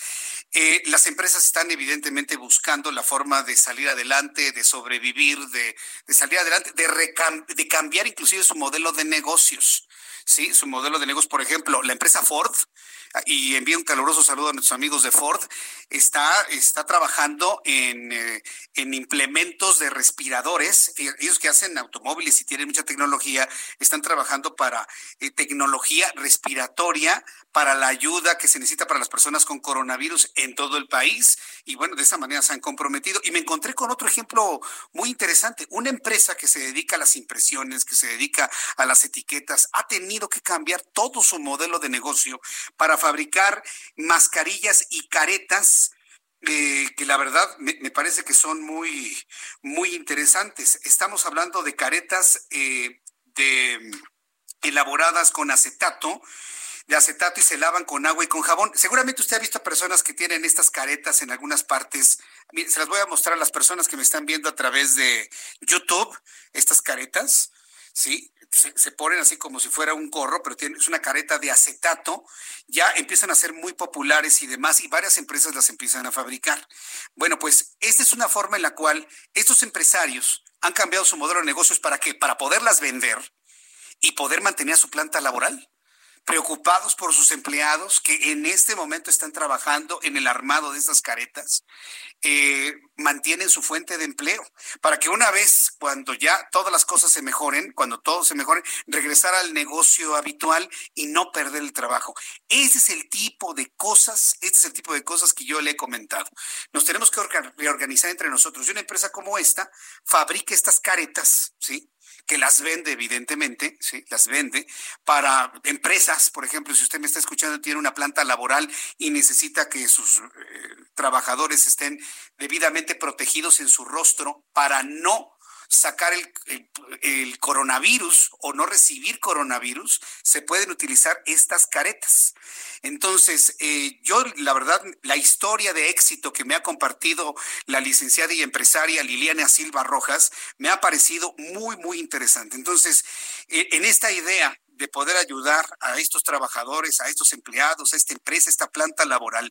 Si usted está interesado, si usted está interesado en, adquirir estas caretas para su empresa, para su empresa, eh, o para el grupo de personas con las que usted se quiere reunir y demás, bueno, le voy a dar un correo electrónico y un teléfono celular para las personas que les interese. El correo electrónico es Liliana Silva 70 arroba hotmail.com. Está muy sencillo. Liliana Silva 70 arroba hotmail.com. Liliana Silva 70 arroba hotmail.com. Y me envía un teléfono celular 5580 60 2021. 55 80 60 2021. Está muy fácil. 8060-2021 con el 55 antes. Ya puede marcar en este momento, conocer más información, cómo las venden, no las venden, cuántas puede en un momento producir. Y le digo, yo creo que esta, este tipo de formas de reconversión de los modelos de negocio ayudan a que los trabajadores no pierdan su trabajo. Un saludo para Liliana. Eh, un saludo para todos sus trabajadores, sus empleados, sus colaboradores cercanos y yo espero que de esta manera, bueno, pues puedan eh, mantener su planta laboral y les deseo muchísimo, muchísimo éxito. Bien, vamos a continuar con la información aquí en el Heraldo Radio. Ah, me están diciendo que si puedo repetir el número telefónico. Sí, con todo gusto. 55 80 60 20 21 puede marcarles a partir de este momento. Vamos con Carlos Navarro, nuestro compañero reportero del Heraldo Media Group. Confirma la Secretaría de Salud el fallecimiento de una persona con COVID-19 que en su desesperación horas antes había intentado suicidarse. Oye, qué historia, Carlos Navarro. ¿Esto dónde ocurrió? Te escuchamos. Muy buenas tardes. Muy buenas tardes, Jesús Martín. Te saludo con gusto a ti y a tu auditorio. Y bueno, un paciente que dio positivo a COVID-19 intentó suicidarse ayer pero elementos de la Secretaría de Seguridad Ciudadana lo, evitaron. Sin embargo, 15 minutos después del rescate, falleció. Esto ocurrió luego de que los uniformados realizaban su rondín de vigilancia en el Hospital Enrique Cabrera en Álvaro Obregón, cuando ubicaron a un masculino de 29 años que pretendía quitarse la vida. Este momentos antes había escapado, se quitó todo el equipo médico que tenía consigo y corrió por las escaleras de emergencia y subió a la azotea. Los uniformados reforzaron sus medidas preventivas de salud, usaron careta, cubrebocas y guantes, por lo que después se trasladaron a la parte superior del hospital, donde observaron al hombre que trataba de arrojarse al vacío. Dialogaron con la persona y lograron persuadirlo por 15 minutos. Una vez controlada la situación, bajaron al paciente a su cama y lo dejaron ahí. Sin embargo, por complicaciones, 15 minutos después de que fue rescatado por los elementos de la Secretaría de Seguridad Ciudadana de la Ciudad de México, el hombre falleció. De acuerdo con reportes, el hombre tenía estaba muy desesperado por la enfermedad, lo habían alentado a que mantuviera las esperanzas para salir de, esta situación. Sin embargo, eh, pues lamentablemente falleció 15 minutos después de que lo rescataron. Esta es una historia verdaderamente increíble y esto nos habla Fíjate el, dato tan interesante que podemos leer en entre líneas, Carlos, el, factor emocional, como es fundamental en las personas que están transmitidas con el coronavirus y que lamentablemente han desarrollado los síntomas de una manera grave. La verdad es que es impactante esta historia y yo te agradezco mucho la información, Carlos Navarro. Muchas gracias. Hasta luego, buenas tardes. Hasta luego, buenas tardes. Le he presentado esta información, sí, por su originalidad y dramatismo. O sea, una persona intenta suicidarse, lo convencen de que no, lo dejan en su cama y 15 minutos muere por falla orgánica a consecuencia del coronavirus. Esto habla del impacto emocional y su relación con el coronavirus. Digo, por lo menos en este caso yo lo puedo advertir. Una persona que está completamente impactado emocionalmente porque no sale adelante de esta enfermedad y minutos después fallece. Esto finalmente ocurrió el día de hoy y nos lo presenta Carlos Navarro. ¿Qué le quiero decir con esto? Que si usted tiene familiares, amigos que están enfermos de coronavirus y que van saliendo adelante, mantener un buen ánimo, ¿eh? un buen ánimo para salir adelante y eso evidentemente traerá en consecuencia una recuperación. Así yo lo espero, así yo lo deseo, así lo decreto salvemos vidas. De eso se trata finalmente. Andrés Manuel López Obrador, presidente de México, aseguró que conformó un equipo de abogados quienes presentarán denuncias y darán seguimiento a los casos de empresarios que tienen impuestos pendientes con el SAT. Además, garantizó que los jueces que hayan archivado o retrasado las denuncias serán denunciados en la Suprema Corte de Justicia de la Nación. Al respecto, acusó que muchas empresas lograban acuerdos con despachos fiscales para evitar el pago de impuestos y aseguró que estos últimos cometían tráfico de influencias para lograr su cometido. Esto fue lo que dijo López Obrador. Ahora hay un equipo y se lo digo con todo respeto a las empresas, que depende de mí. Estoy formando un equipo con abogados, eso sí, muy preparados y sobre todo incorruptibles. Y a partir de que se presente una querella, una denuncia, seguimiento. Y si un juez metió en el cajón la denuncia y ahí la dejó por más tiempo del debido, ese juez va a ser denunciado en la para que se termine con la impunidad. Entonces no hace falta aumentar impuestos, es nada más que todos cumplamos. Esto es lo que dice Andrés Manuel López Obrador, pero vea cómo son las cosas. Mientras él está, que quiere cobrar impuestos, los va a cobrar, está desesperado porque necesita dinero para el erario, necesita más, más dinero, ¿no? Este, el SAT ya anunció que da prórroga para las personas físicas en la presentación de la declaración anual de impuestos correspondiente al ejercicio 2019. Para las personas que están pero vueltos locos preparando su declaración anual de impuestos, quiero decirle que hay prórroga hasta el 30 de junio. Lo dio a conocer la Secretaría de Hacienda a través del Servicio de Administración Tributaria, el SAT. Prórroga para presentar declaración anual de impuestos hasta el 30 de junio como fecha límite sin recargos para que usted lo tome en cuenta y quedar finalmente bien con la Secretaría de Hacienda, con el SAT y como antiguamente se le llamaba, quedar bien con Lolita. Bien, cuando el reloj marca las 7 con 21, las 19 con 21 minutos hora del centro de la República Mexicana, hablábamos hoy, tenemos esta idea de presentarle diferentes formas en las que se está ayudando a las personas. Precisamente hace rato la licenciada Liliana Silva me envió una fotografía de su equipo de trabajo, mire, haciendo precisamente lo que saben hacer, cambiando el modelo de negocio y lo hemos presentado a través de YouTube. Me parece extraordinario. Personas que van a garantizar un sueldo para llevar alimento a sus casas. Y esta es la forma en la que tenemos que hacerlo y organizarnos nosotros mismos. Em, le tengo otra historia también. Hay quienes están organizando para armar despensas y poder entregar a las personas que han perdido el trabajo y que ya les está mermando el recurso para poder comprar alimento. Ya no estamos hablando de otras cosas, estamos hablando de alimentarse. Y no estamos exagerando. Créame que la situación en México para muchos sectores de la población va a ser dramática. Por lo tanto, vámonos sensibilizando en esto de poder ayudar a los demás. Tengo comunicación con Efren Ruiz. Él es el presidente de la Fundación Río, a quien yo le agradezco mucho estos minutos de comunicación con el Heraldo Radio. Estimado Efren Ruiz, bienvenido. Gusto en saludarlo. Muy buenas tardes. Muchas gracias, Jesús Martín. Un saludo a ti y a toda tu audiencia. Y gracias por este espacio, porque sin duda, como lo mencionas, efectivamente hay una gran necesidad en nuestra comunidad.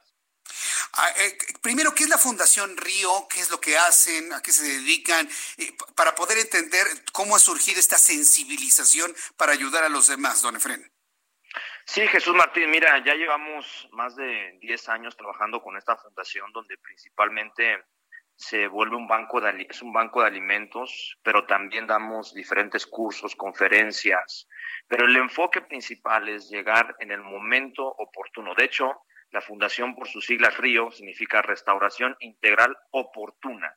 En el momento de necesidad, ahí es donde nos centramos y trabajamos en conjunto con otras organizaciones, principalmente iglesias, que también se suman a esta labor y es lo que nos ha sorprendido porque muchas iglesias se han sumado, le, pusimos una campaña que le ayuda a México.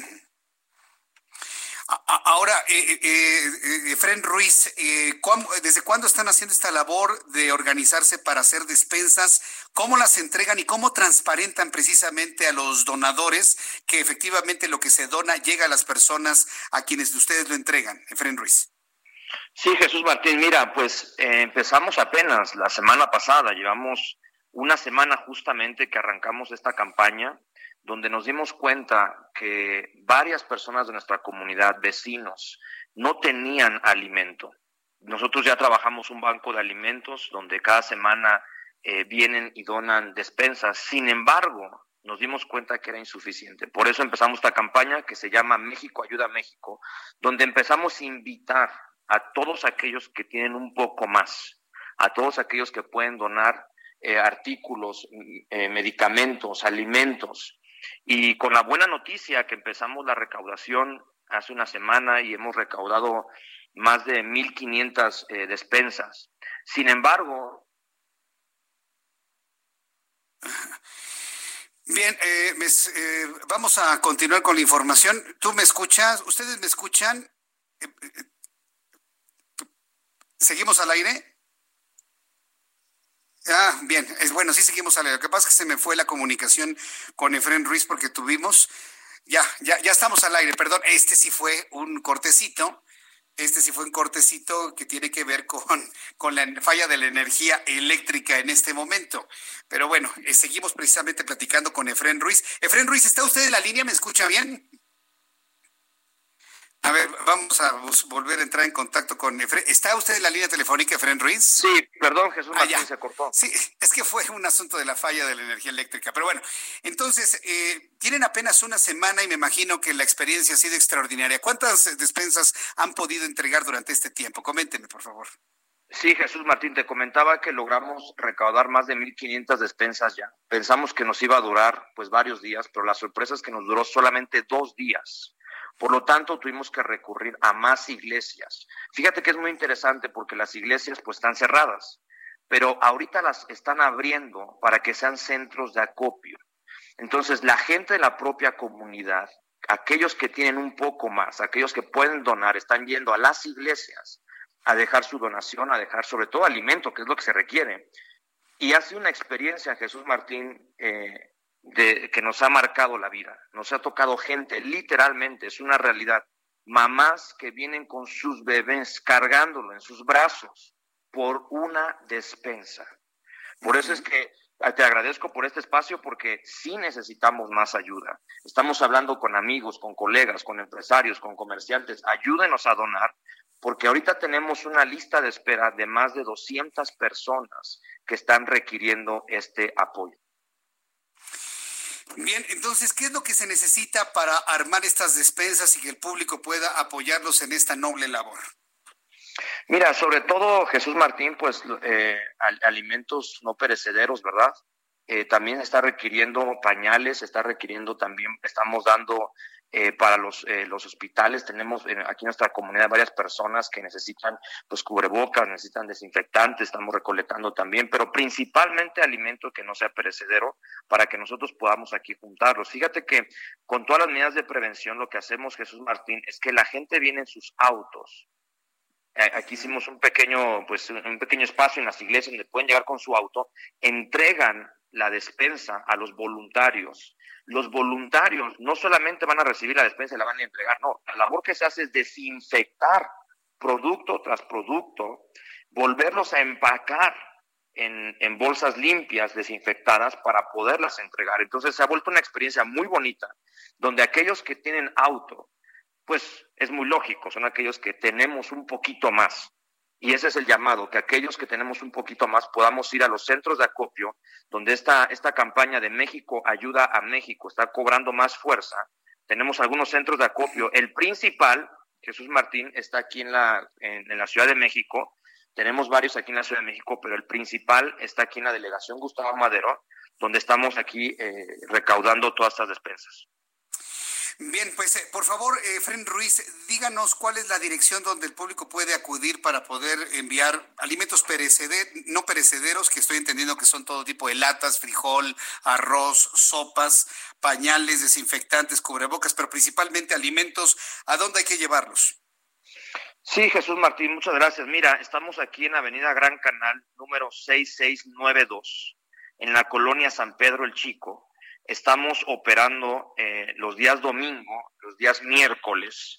Ahorita vamos a abrir un día más porque te digo que la demanda es demasiado, pero estamos los días miércoles y domingo de 10 a 2 de la tarde, de 10 a 2. Estamos también respetando las medidas de prevención porque pues no tenemos que tener movilidad, pero yo les decía acá a mis amigos eh, y colegas, les decía, pues es que nosotros podemos ir a comprar algo al súper, como dicen, que vaya uno, o pueden llevarte a tu casa, pero aquellos que no pueden, pues nosotros nos estamos volviendo el súper, donde la gente puede venir aquí y recoger su despensa, pero además tenemos un equipo de voluntarios que está llevando la despensa a, esta gente necesitada. O sea, es, es un trabajo, Jesús Martín, que se nos ha venido demasiado. Por eso yo hago el llamado más que ahorita recibir, porque ya tenemos gente que, que, que pues va a recibir, que por favor vengan a donar. Muy bien, pues eh, Efren Ruiz, gracias por esta labor que están haciendo ustedes junto con estas iglesias. Eh, hay personas que me dicen que pues no creen que lo reparten y que se lo van a quedar ustedes. Yo creo que hay forma de, de llegar y ver que las cosas se están haciendo como ustedes mismos lo prometen, ¿no es así, Efren? Pues sí, mira, Jesús Martín, nosotros llevamos más de, de 10 años haciendo esto, tenemos una, la gente nos conoce, cuando nosotros anunciamos algo saben lo que hacemos, estamos, eh, somos esta Fundación Río, la Iglesia Río, nos conocen bien lo que hacemos y, el movimiento que tenemos, pero yo invitaría a que mejor se unan. Yo no, no, no creo que Jesús Martín, más allá de decir que no, yo creo que se deben de venir a ayudarnos, porque de verdad hay una gran demanda y el equipo de voluntarios pues está trabajando al 100 pero nos pueden seguir, estamos acá y si tienen alguna duda también estamos en el teléfono, si me lo permites. Sí, adelante. 38 74 00 muy sencillo. 38 74 00 Tal vez alguien quiere apoyar, quiere donar, eh, etcétera. Aquí estamos a sus órdenes. Magnífico. Pues Efren Ruiz, muchas gracias por este tiempo para el Heraldo Radio. Mucho éxito, mucha suerte. Felicidades y bendiciones por el trabajo que están realizando. Gracias, Efren Ruiz. Gracias a ti y un saludo a toda tu audiencia. Un abrazo. Un abrazo, que le vaya muy bien.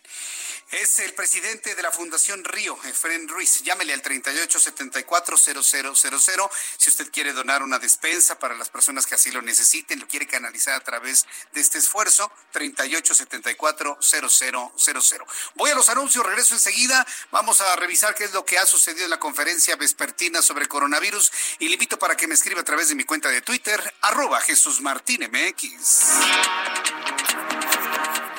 Escuchas a Jesús Martín Mendoza con las noticias de la tarde por Heraldo Radio, una estación de Heraldo Media Group. Escucha la H, Heraldo Radio. Escucha las noticias de la tarde con Jesús Martín Mendoza. Regresamos. Ya son en este momento las 7 con 36, 19 horas con 36 minutos hora del centro de la República Mexicana. En la conferencia vespertina de coronavirus, en este momento ha participado Hugo López Gatel Ramírez, subsecretario de Prevención y Promoción a la Salud, José Luis Salomía Segarra, director general de Epidemiología, y se encuentra la señora Marielena Álvarez Bulla Rose. Ella es directora general del CONACIT, del Consejo Nacional de Ciencia y Tecnología. Eh, lo, lo, comento porque, bueno, pues usted recordará que la señora Bulla también ha insistido en que el asunto de la investigación científica tiene que ideologizarse en una declaración que la verdad me pareció muy lamentable hace algunos meses. Bueno, pues ella está hablando de las empresas que están elaborando ventiladores comerciales, cuánto cuestan en China, cuánto cuestan en Irlanda, en Estados Unidos, en Irlanda, Estados Unidos y eh, las calidades, los precios y las compras que ha hecho el gobierno mexicano, que es lo que está en estos momentos hablando la señora Buya. Eso es lo que está informando en estos momentos. Con toda responsabilidad, el gobierno de México tuvo que comprar equipos a sabiendas de que en México pues se había encontrado al país sin una capacidad instalada de producción nacional, pero esto se está resarciendo por lo menos inicialmente. Y en la siguiente transparencia les muestro que además de estos dos desarrollos... Esto es lo que está comentando en estos momentos la directora del CONACIT, la señora Álvarez Bulla de salud, sí, que dice, bueno, bueno, está ahí haciendo su exposición, está muy bien documentada y toda, pero dice, es que nos encontramos con que no había la capacidad nacional para ventiladores. Señor Álvarez Bulla, ningún país tenía capacidad para producir ventiladores respiratorios, ningún país del mundo, nadie se imaginó que esto iba a ocurrir, nadie, ni siquiera en el momento del SARS, allá en el año 2003, ni, ni con eh, la crisis de influenza del año 2009, entonces que por favor no le eche la culpa al neoliberalismo, ¿no? Porque nada más eso faltaba. Que le eche la culpa al neoliberalismo porque no había capacidad instalada para tener respiradores. Ningún país del mundo estaba preparado para lo que estamos viviendo. Y no lo digo como justificación, lo digo como un asunto verdaderamente real. Antes de la siguiente entrevista, quiero leer el comentario. Gracias por el audio de, la señora Bulla. Al ratito vamos a tener su resumen. Quiero leer el comentario de José Luis Carpinteiro, ahora que estaba platicándole sobre la reconversión de las empresas con la experiencia de la empresaria Liliana Silva. Eh, ahora que platicábamos con Efren Ruiz, que es presidente de la Fundación Río, que están ayudando a personas de escasos recursos. Me escribe José Luis Carpintero y escuche lo que me está escribiendo. La verdad me, me, me llegó al corazón porque dice, Jesús Martín, nunca pensé que por culpa de un mal gobierno estuviéramos así. Y pone tres puntos. México, te quiero mucho. Me lo está escribiendo con, con el corazón, con, con el deseo de que nos vaya bien, que aún con lo que estamos viviendo, le tenemos un profundo amor a nuestro país. Yo también, José Luis Carpinteiro, yo también a México, México te quiero mucho. Y ese podría ser inclusive un hashtag, un mensaje que podamos decir en esta idea de que nos organicemos entre nosotros mismos y salgamos adelante de esto. México te quiero mucho. Gracias, José Luis Carpinteiro, por esa sensibilidad yo creo que es momento de, expresar precisamente ese amor a nuestro país. México, te quiero mucho. Gracias, José Luis Carpinteiro, por esta idea. ¿Qué pasará con la patente de la vacuna contra el coronavirus? Hay muchas experiencias en el mundo. China está elaborando algunas vacunas, que por cierto hace unos instantes en el resumen de noticias le dije que el antiviral que se estaba probando en protocolo en seres humanos, pues fracasó el remdesivir. Entonces, bueno, pues se tiene que empezar de cero, pero ya van avanzados los trabajos para una vacuna preventiva. Eh, hay experiencias en Alemania, hay dos en los Estados Unidos, hay dos o tres en China. Eh, supe de alguna otra vacuna que se estaba trabajando en Australia. Pero ¿qué es lo que va a suceder con la patente de la primera vacuna eficiente contra el coronavirus? ¿Será un medicamento o una vacuna que esté al alcance absolutamente de todo? ¿Se tendrá que incluir, por ejemplo, en el cuadro básico de vacunación en un país como México? Tengo comunicación en estos momentos con Najali Canal. Ella es directora de gestión de expedientes de Clark Modet México, a quien yo le agradezco estos minutos de comunicación con el Heraldo Radio. Estimada Najali Canal, bienvenida. Hola Jesús, buenas noches. Muchas gracias por la invitación. ¿Qué información tienen ustedes sobre la más próxima vacuna eficiente con coronavirus de, los, de las experiencias que se han informado en varias partes del mundo? Estás en lo correcto. Justo todo lo que mencionabas, eh, nosotros con los expertos que tenemos en la empresa, desarrollamos un informe sobre patentes de vacunas para infecciones víricas. En esencia, este informe, Jesús, lo que pretende es con la experiencia que se tiene de tres virus, que ahorita vamos a comentar, extrapolar a lo que está sucediendo actualmente justo para lograr esta vacuna del coronavirus y muy en concreto también qué podemos esperar en el tema de patentes. Las, las patentes que se estudiaron, que fue el punto de partida de este informe que prepararon los expertos de Clark Modet, toma como parámetro todas las patentes que se relacionaron con aquellos padecimientos que son los más cercanos al, coronavirus, como el ébola, el síndrome respiratorio agudo severo, que lo conocemos por sus siglas SARS, y el tercer elemento que también se consideró fue toda la información científica y técnica asociada con el síndrome respiratorio de Oriente Medio, conocido como MERS. ¿Qué es lo que se desprende? Cuando tenemos un tema social y sanitario de la magnitud que estamos actualmente enfrentando con el coronavirus, esas tres experiencias nos indican que hay una intensa actividad de investigación y desarrollo. Mm. Como lo mencionabas, tenemos actualmente claramente identificadas a 35 compañías e instituciones académicas del mundo que están prácticamente compitiendo en dos aspectos. En uno, hacer alianzas, colaboraciones para lograr lo antes posible esta vacuna. Y también tenemos el tema de que obviamente quieren a, la par o en forma paralela también protegerla a través de la figura de patente. ¿Qué es lo que al dime? Sí, es que esto me está recordando lo que siempre ha sucedido después de las guerras. En la Primera Guerra Mundial, sobre todo en la Segunda Guerra Mundial, toda la investigación de guerra, pues resultó en mucho de la tecnología que hoy precisamente tenemos. Si esto ha sido comparado en otras partes del mundo y aquí en nuestro país con una guerra, hay quienes dicen que es la Tercera Guerra Mundial, pero sea como sea, el que 35 eh, laboratorios en todo el mundo o grupos de científicos estén trabajando a todo vapor, pues necesariamente nos tiene que traer en consecuencia a la humanidad un avance científico innegable, ¿no es así, eh, Najani Canal? En efecto, es lo correcto. De hecho, hay ya estimaciones, eh, análisis muy serios.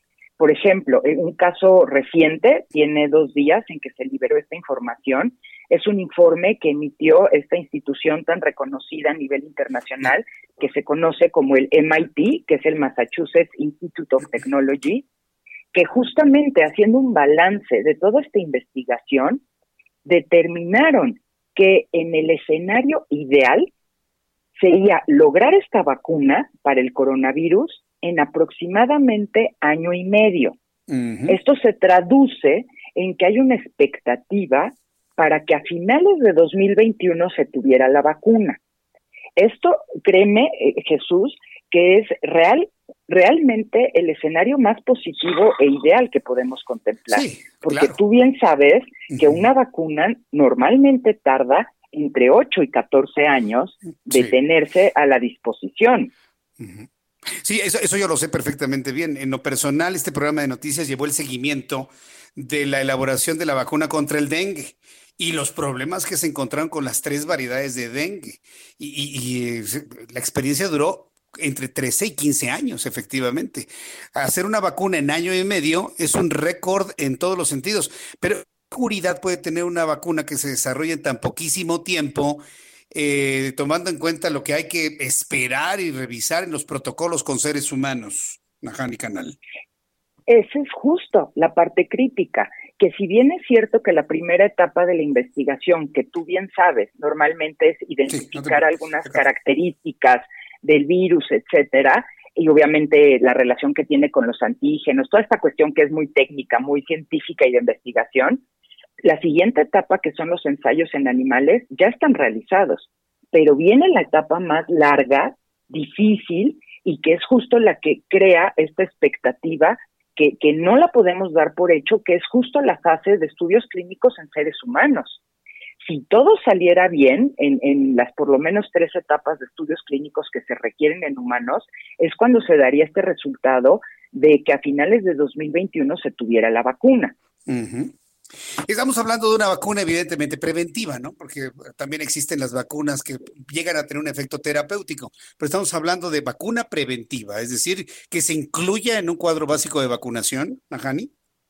Eh, estás en lo correcto, así es. Ahorita el objetivo primordial es ese, tener un enfoque preventivo por eh, la magnitud que estamos viendo de la propagación que, que tiene este, este virus en la sociedad. Muy bien. Bueno, pues eh, yo, agradezco mucho a Najani Canal que nos haya tomado la llamada telefónica y que nos haya compartido precisamente toda esta serie de criterios en cuanto a una vacuna que estaría por llegar ya prácticamente el año que entra. Vamos a estar muy pendientes de las investigaciones que se realicen, si no en los 35 experiencias que usted me comenta, pues sí en las más mediáticas, ¿no? Que por ejemplo China ha destacado mucho en la elaboración. Platicaba hace unos instantes del fracaso que están anunciando con el Remdesivir como un tratamiento terapéutico antiviral. Y bueno, pues a esto nos vamos a enfrentar seguramente en los próximos meses con todas estas investigaciones. Yo le agradezco mucho, Najani, que me haya tomado la llamada telefónica el día de hoy. Un gusto. Saludos. Que le vaya muy bien, hasta luego. Najani Canal, directora de gestión de expedientes de Clark México, en donde, bueno, pues están eh, destacando evidentemente lo que significa tener una vacuna en un tiempo récord de un año y medio. Si para alguien que diga, no, hombre, un año, no, espérenme, una vacuna tarda en promedio 10 años, 10 años. Y seguramente usted lo debe recordar cuando este servidor, junto con los laboratorios Sanofi, estuvimos muy de cerca en, en, las pruebas en seres humanos en el estado de Morelos para la vacuna contra el dengue. Todo salió muy bien, pero encontraron que había un serotipo del virus del dengue que no respondía a la vacuna. Entonces, volver a entrar a los laboratorios, volver a reformular, ver por qué ese, eh, esa tercera categoría de virus no funcionaba. No, fue un trabajo que duró, le digo, casi 15 años y que nosotros lo llevamos puntualmente, día a día, tras día, mes tras mes. Eh, fuimos inclusive a los laboratorios que se encuentran en Lyon, Francia, para poder conocer cómo se estaba elaborando esa vacuna. Pero fue una experiencia de muchos años. hablar de una vacuna en un año y medio, créame que es un récord en todos los sentidos. Quiero informarle que dentro de todas estas historias que se entretejen en torno al coronavirus, hubo una muy, muy dramática.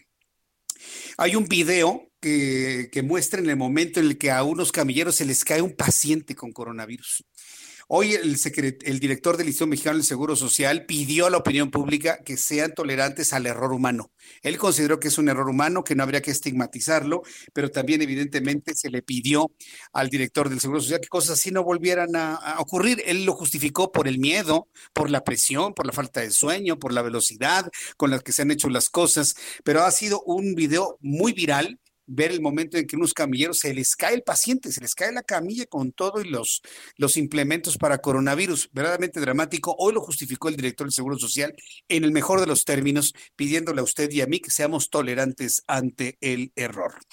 En la línea telefónica, Tania Espinosa, representante de Diego, eh, bueno, para platicarnos sobre una experiencia que se llama Los rifados por la, de la basura. Trabajadores voluntarios de Limpia esta semana lanzaron un portal que pretende sensibilizar a la gente de las carencias y necesidades que tienen los trabajadores de esta área en el momento en el que nos toca vivir. Tania Espinosa, gusto en saludarla, bienvenida. Hola Jesús, buenas tardes. Rifados de la basura. A ver, platíquenos, ¿de qué, de, qué se trata esto, Tania? Bueno, nosotros somos una organización no gubernamental que trabaja con diferentes grupos de trabajadores en empleo informal y eh, particularmente en la Ciudad de México, dentro del Servicio Público de Limpieza de la ciudad, hay 14 mil trabajadores que están sindicalizados, pero 10 mil que no cuentan con contrato ni con seguridad social.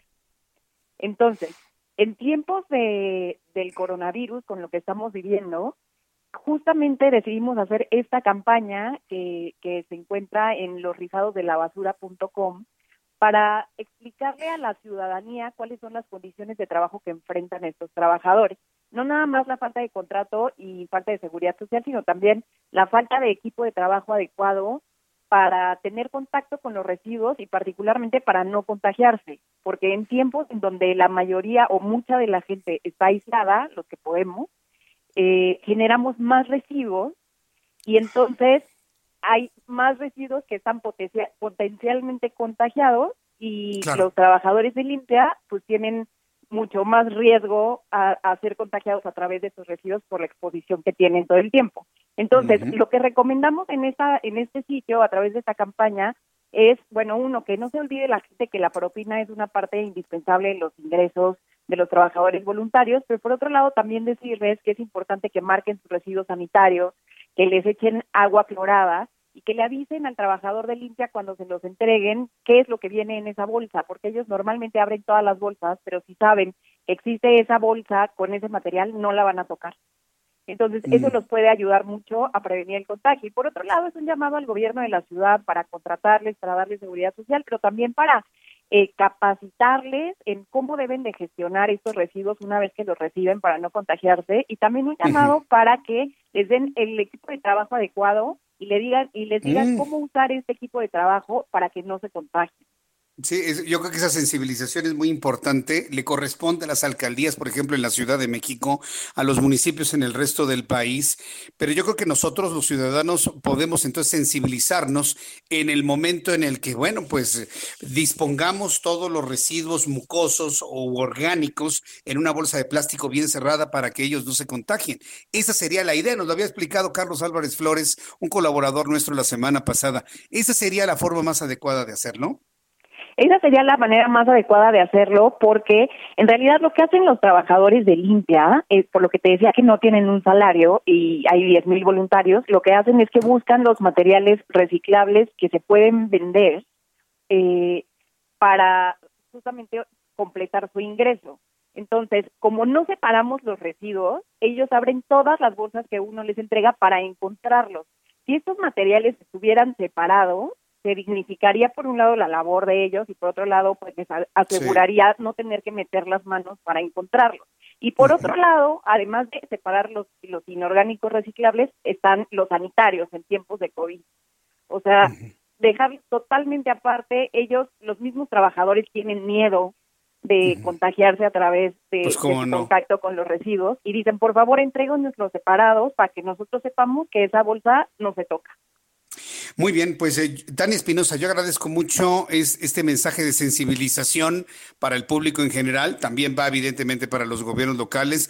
Manténganos informados, por favor, Tania, de cómo se va digiriendo esta información, cómo se está tomando en cuenta y por lo pronto nosotros vamos a insistir de estas prácticas para el público en general ahora que dispongan la basura. Muchas gracias, Tania. Gracias a ti, hasta luego. Hasta luego, que le vaya muy bien. Tania Espinosa, representante de Viego, eh, con rifados de la basura.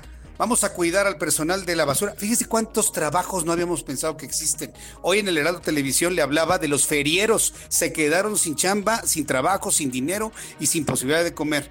Quienes nos recogen la basura en las calles es gente que necesita también respeto, una propina y además protegerlos con todo lo sanitario envuelto en una bolsa y decirles, esta es basura sanitaria para que la dispongan en un lugar con seguridad. Hagamos eso, por favor. Quiero agradecerle mucho el que me haya escuchado el día de hoy, decirle que eh, antes de terminar, de que México, el gobierno de México garantiza medicamentos para personas con cáncer. Ricardo Agüer renunció a la administración de aduanas, regresa al Senado. Los dólares subieron, están en más de 25 pesos por dólar. Vamos a ver si mañana baja un poco la cotización. Mañana platico con Juan Musi. A continuación, la programación del Heraldo Radio en toda la República Mexicana. Yo le espero mañana, 2 de la tarde, Heraldo Televisión, 6 de la tarde, Heraldo Radio. Soy Jesús Martín Mendoza por su atención. Gracias y que tenga usted muy buenas noches. Esto fue Las Noticias de la Tarde con Jesús Martín Mendoza. Heraldo Radio.